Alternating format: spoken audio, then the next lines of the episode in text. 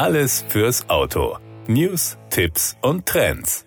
Ich gestehe es ehrlich ein. Als junger Autofahrer interessierten mich die PS-Zahl eines Autos und sein Aussehen. Doch der Mensch wird bekanntlich älter und es plagt ihn das ein oder andere Zipperlein und so lautet heute der Standardsatz, ich hab Rücken, ich brauche einen guten Sitz. Der Rüsselsheimer Automobilhersteller Opel hat den Stellenwert des Sitzens im Auto schon lange erkannt. Andreas Marx, Deutschlandchef von Opel. Das Thema Sitze, das ist eine lange, lange Historie bei Opel. Wir denken immer zuerst an den Kunden und eines der größten Herausforderungen neben dem Sehen ist der Rücken des Menschen. Ja, und für den Rücken des Menschen ist natürlich der Sitz in einem Auto wahnsinnig wichtig. Warum? Weil von der ersten bis zur letzten Sekunde der Autofahrt sind Sie mit dem Sitz verbunden und das mit dem meisten Teil Ihres ganzen äh, Körpers. Insofern ist bei uns Gesundheit und ergonomische Sitze ganz groß geschrieben. Wir arbeiten seit Jahrzehnten mit dem Verein Aktion Gesunder Rücken zusammen, mit dem wir gemeinsam die Anforderungen definieren.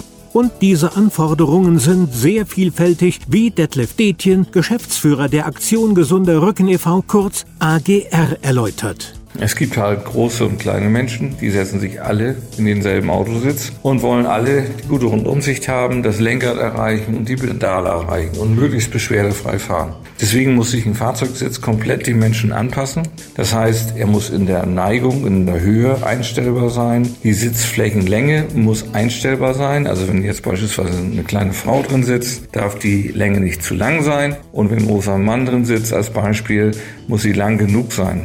Doch das ist bei weitem nicht alles, was ein Sitz können muss. Ein paar Beispiele. Dann muss dort eine Lordosenstütze drin sein, die wirkungsvoll ist. Am besten eine vier Wege nach oben, unten, nach vorne, nach hinten. Die Rückenfläche, die Rückenlehnenhöhe muss ausreichend hoch sein, damit der ganze Oberkörper abgestützt wird bis zur Schulter.